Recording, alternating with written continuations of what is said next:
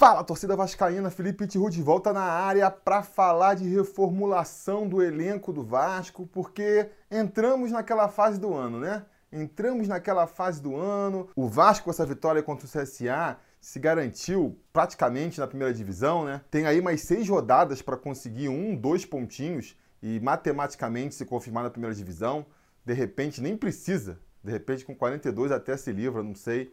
Mas enfim, está garantido na primeira divisão, né? E por mais que tenha aí objetivos a disputar na competição ainda, garantir uma vaga na Sul-Americana, terminar a competição o melhor posicionado possível para garantir uma premiação maior, por mais que a gente ainda tenha que ficar focado até a última rodada, a gente sabe que a partir de agora, grande parte do foco da torcida já passa a se virar para o ano que vem, pensando aí, né, em finalmente fazer um time bom, um time competitivo. Eu brinco que é, é o melhor momento para o Vascaíno nos últimos anos, porque é aquela época do ano em que a gente fica mais esperançoso de ver um time do Vasco realmente competitivo, né? Começa a rolar as especulações, a torcida começa a achar que todos os perebas do Vasco têm que ir embora, que todos os seus lugares vão ser preenchidos com craques. Cada semana é um jogador de nível de seleção diferente especulado no Vasco. Se monta aquela chamada Vasco, o que fatalmente vai levar uma frustração no torcedor lá na frente, né? Ou pelo menos nos últimos anos sempre levou. O Vasco nunca contrata todo mundo que é especulado,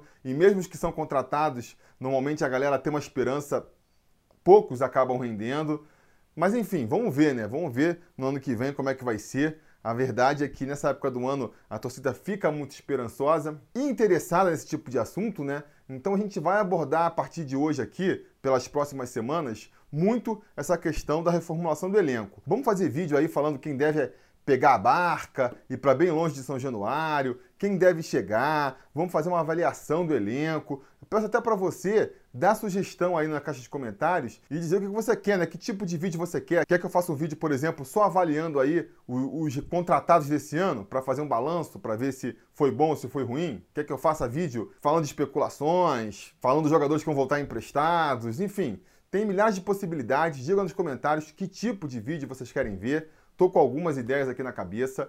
Mas antes de falar especificamente de cada posição e de cada cenário aí pela frente, eu senti que precisava fazer um vídeo mais geral, um vídeo falando em termos conceituais de como eu acho que deveria ser essa reformulação do Vasco, né? Porque isso é um problema que a gente vê na direção do clube hoje. Não adianta você fazer uma reformulação por fazer reformulação sem ter um objetivo na cabeça, sem ter um planejamento, sem ter metas, sem ter uma ideia de onde se quer chegar com aquela reformulação. Porque senão você parece que está fazendo as escolhas ali no modo aleatório. Que acontece? Você manda todo mundo embora. Ah, vamos mandar todo mundo embora. Ninguém presta. A gente vai ter que contratar um time inteiro novo para o ano que vem contrata um outro time e dali a um ano você está repetindo o mesmo discurso. É isso que a gente tem visto ultimamente. Por quê? Falta um planejamento, falta uma estratégia para tentar fazer o time evoluir. Dá para a gente fazer um time competitivo que dispute todos os campeonatos já no ano que vem? Não dá? Não tem dinheiro? Não tem estrutura? Então como é que a gente faz para ter um time campeão daqui a dois anos? Ou daqui a três? Quanto tempo a gente precisa para fazer um time campeão? Sabe? Esse é, talvez seja o primeiro pensamento. Ah, precisa de cinco? É um degrau aqui, outro aqui, outro ali, outro ali. Então vamos, vamos degrau por degrau, não vamos pular etapas, não vamos dar um passo maior que a perna. Falta esse tipo de pensamento mais estratégico no Vasco. Eu sinto que falta. Porque para mim, se a gente pega os últimos anos é, de reformulação do elenco do Vasco, parece que o Vasco, cara, contrata na moda c... né? Contrata ali é, sem o menor critério, como se fosse no aleatório, como se estivesse jogando baralho. Opa, vamos reformular o time do Vasco, então aí vamos ver se vem coisa boa esse ano, como é que vai ficar esse time? Torcendo aqui para sair um atacante, sair o meio campo, vamos ver. Volante. Volante, 23 anos, contrato de dois anos. É, tudo bem, interessante, né? Volante é importante também. Importante ter volante no elenco. Mas vamos ver aqui se a gente tira agora. Eu tô querendo mais um atacante. Vai, atacante, atacante, atacante. Opa! Mais um volante. Mais um volante. Esse é de 30 anos, mais experiente. É importante. Importante ter volante no time também. Quanto mais volantes, melhor. É, é uma área que, que roda bastante, tem bastante rotatividade. Importante ter volante, importante. Não vamos criticar aqui também, não. Vamos, vamos. Agora vai vir o atacante. Agora vai vir o atacante. Tenho certeza que vai vir o atacante. O quê? Volante de novo? Não. É... Zagueiro. Zagueiro. Vamos lá, vamos. Agora vem atacante, agora vem atacante, agora. Ah, caraca! Enfim, não dá para ser assim, sabe? Tem que ter um planejamento. Até porque é esse planejamento que vai orientar a equipe do Vasco para ver se vai correr atrás de jogador A ou se vai correr atrás de jogador B, né? Como é que a gente vai falar de qual é o jogador ideal para o Vasco sem saber qual é o objetivo do Vasco? Aonde o Vasco quer chegar? Complicado. Então eu vou falar aqui como eu faria o planejamento do Vasco para o ano que vem, como eu pensaria a montagem do time do Vasco para os anos a seguir, não é só para o ano que vem, não. Seria para os próximos anos. Porque isso vai ser importante quando eu for fazer a análise individual dos jogadores. Eu vou sempre referenciar esse vídeo aqui para falar, ó, de acordo com o que eu disse lá naquele vídeo, esse jogador encaixa, esse jogador não encaixa. Venham comigo então, vamos começar essa explicação aí. Vejam se vocês concordam com o meu, com o meu pensamento aqui, com a minha filosofia. Primeiro passo que o Vasco tem que fazer: aceitar o tamanho atual do time. Porque o Vasco, ele vive um problema aí de, de bipolaridade, né? meio de esquizofrenia, de, em alguns momentos, ter seus delírios de grandeza. Ah, não, o Vasco é grande, o Vasco é isso, o Vasco é aquilo, é um dos maiores times do Brasil, não sei o que lá. Com outras horas, momentos depressivos. Não, esse time não vai para lugar nenhum, o Vasco não tem dinheiro, o Vasco está falido, o Vasco isso, o Vasco aquilo. Eu acho que assim, ó, nem tanto ao mar, nem tanta terra. O clube, a instituição Vasco da Gama, é realmente grande, é um dos maiores times do Brasil, uma das maiores torcidas, a história mais bonita do futebol mundial. Ninguém tira isso do Vasco. Agora, o time atual do Vasco, pelos problemas financeiros e de falta de estrutura que o Vasco foi cavando para si nas últimas décadas, deixaram o time do Vasco um time ali de meio de tabela. Essa é a verdade. Pelo orçamento e pela falta de estrutura, a gente não consegue imaginar, é difícil de ver o Vasco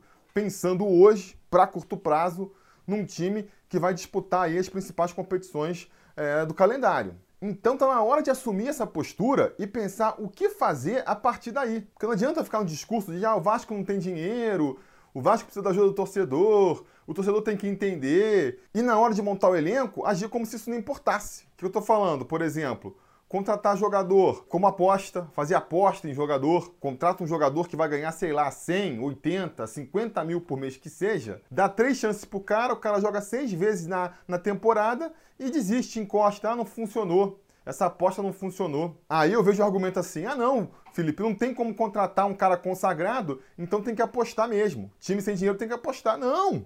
Time sem dinheiro não tem que apostar. Time com dinheiro pode se dar um luxo de contratar um jogador que vai custar, sei lá, 50 mil por mês que seja, vai ter três chances no elenco na temporada e se não funcionar, não funcionou. Time que está com dinheiro contadinho ali, que está penando para pagar salário de atleta, não pode se dar esse luxo. Todos os jogadores que trouxer tem que ser jogadores que vão ser aproveitados no elenco, sim. Essa postura de trazer jogador para testar, ah, vamos ver se funciona, se não funciona, tudo bem, isso aí não resolve nada. Isso é postura de, de ex-rico. Sabe, o Egico, o cara que tinha muita grana, depois empobrece e não consegue descer o padrão? Ah, não, champanhe aqui, veio, clicou, preciso comprar. Isso aqui é necessidade básica, não dá para abrir mão disso. O quê? Minha associação do Yacht Club? Não, não posso abrir mão, aquilo aí é importante, é networking, é não sei o que lá. Sabe esse tipo de discurso? O Vasco assume esse discurso com essas contratações. Quer ver? O principal problema é tentar buscar um nome de peso.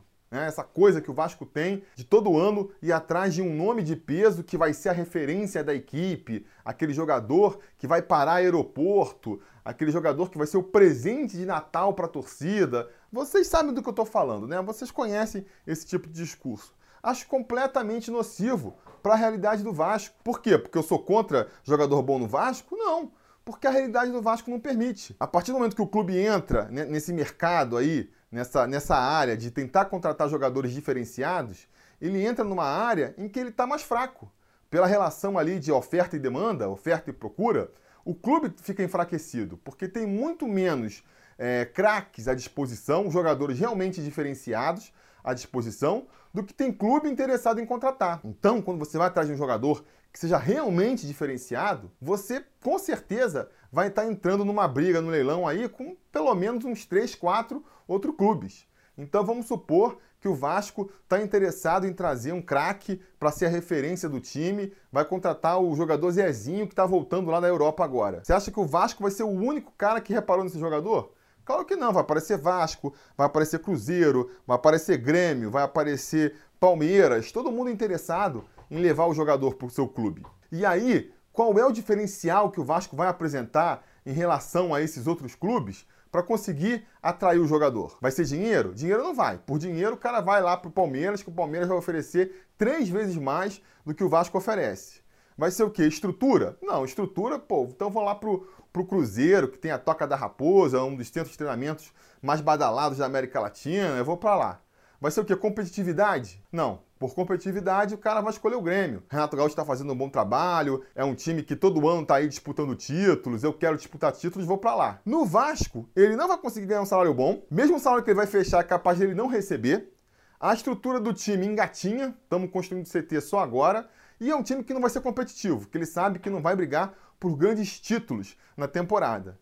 Então, cara, qual vai ser a motivação para ele escolher o Vasco entre todas as opções aí? E eu citei grandes clubes do futebol brasileiro aqui, mas a verdade é que o Vasco tem perdido até para clubes da segunda fileira ali, né? Bahia, Atlético Paranaense, clubes que têm história e têm tradição, mas que nunca ficaram entre os grandes lá do futebol brasileiro e que hoje são muito mais atrativos para esse tipo de jogadores do que o Vasco. Aí o que acontece? O Vasco vai atrás do jogador A, fecha com o Cruzeiro, jogador B fecha com o Palmeiras, jogador C fecha com o Grêmio, jogador D fecha com o Bahia, jogador E fecha com o Atlético Paranaense. As opções vão rareando e vai sobrando para o Vasco o quê? Aquele jogador que nenhum outro clube quer.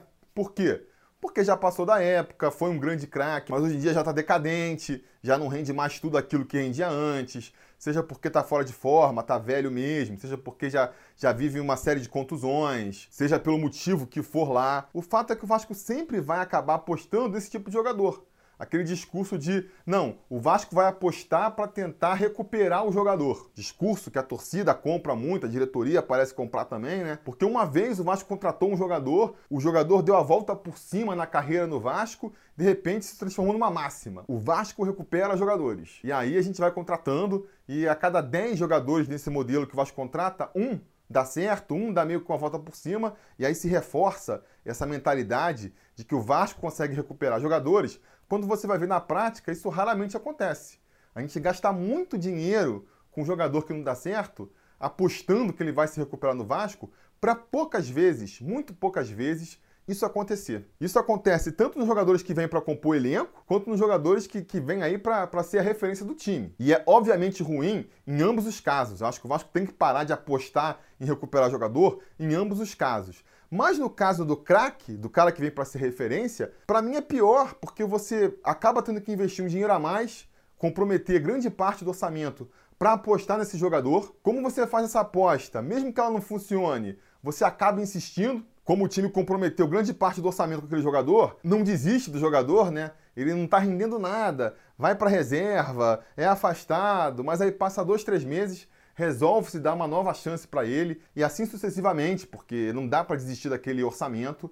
Então acaba sendo pior. Ah, Felipe, mas você tem que entender que o clube ele não tem dinheiro, não dá para contratar um jogador da primeira fileira, tem que se conformar com essas apostas mesmo. Não, não tem. Eu, em nenhum momento, nesses cinco anos aqui de canal, vocês viram eu exigindo que o Vasco contrate um jogador de primeira fileira. Entendo a situação financeira do Vasco e por isso eu não exijo isso. Inclusive, discordo daquele raciocínio que parece lógico num primeiro momento, de falar que ah, a gente pode pensar que esses sete jogadores que ganham entre 100 mil e 150 mil por mês, dispensa esses sete jogadores que não valem nada e aí traz um craque de primeira linha que custa um milhão. É um raciocínio que faz sentido do ponto de vista matemático, né? Realmente, você pega o salário desses sete, equivale a um salário milionário de um craque, mas que do ponto de vista prático não se confirma, por conta do que eu falei aqui mais cedo, a questão ali da oferta e demanda. São poucos jogadores bons, craques diferenciados, para muitos clubes interessados. Então, de repente, o Vasco, por mais que ofereça um milhão, vamos supor aqui, extrapolando, o Vasco quer o Messi, o Vasco quer o Cristiano Ronaldo.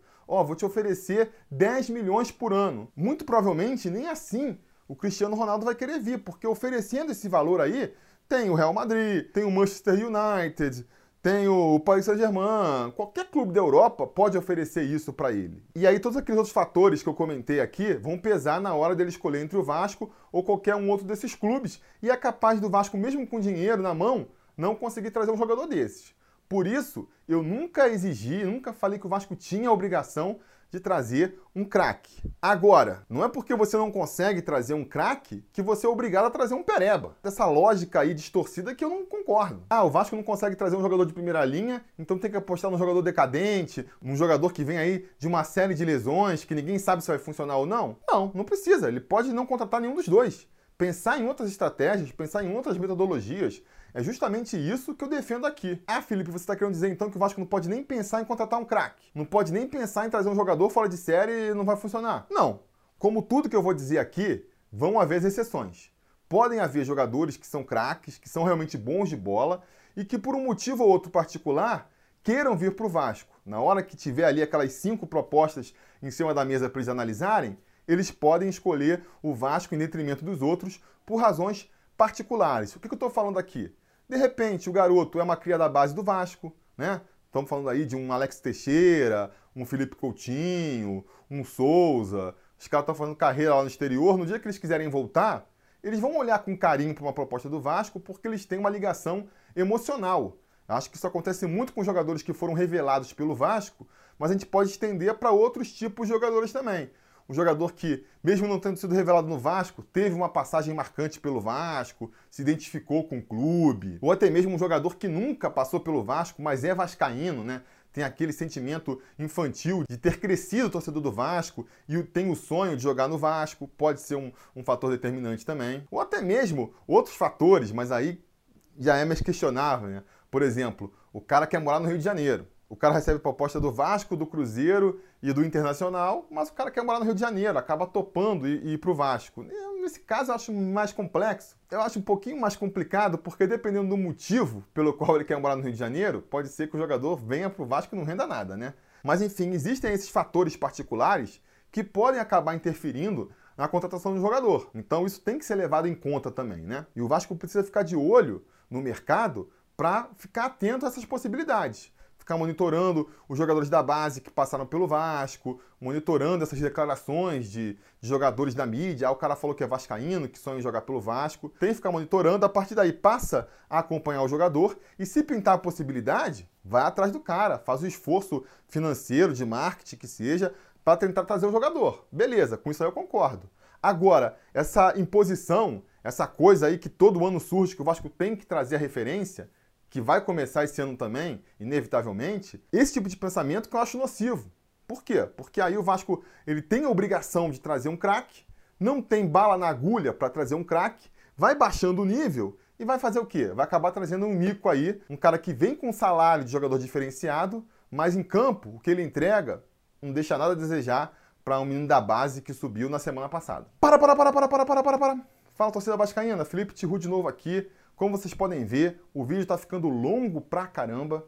A gente não chegou nem na metade de tudo que eu vou falar ainda. E para evitar aí as críticas de que o vídeo está muito longo, assim não vou conseguir assistir e tudo mais, então eu vou cortar esse vídeo aqui. A gente para por hoje nessa avaliação aí da metodologia que o Vasco deveria fazer e volta amanhã com outra parte aí desse vídeo, beleza? Fica aí o convite então para vocês curtirem o vídeo, assinar o canal e voltarem amanhã, que amanhã a gente continua esse assunto, beleza? Gente vai se falando. A realização desse vídeo só foi possível graças ao apoio inestimável dos conselheiros do Sobre Vasco. Ajude você também ao Sobre Vasco continuar no ar, se tornando um apoiador em apoia.se barra Sobre Vasco ou sendo um membro do canal aqui no YouTube.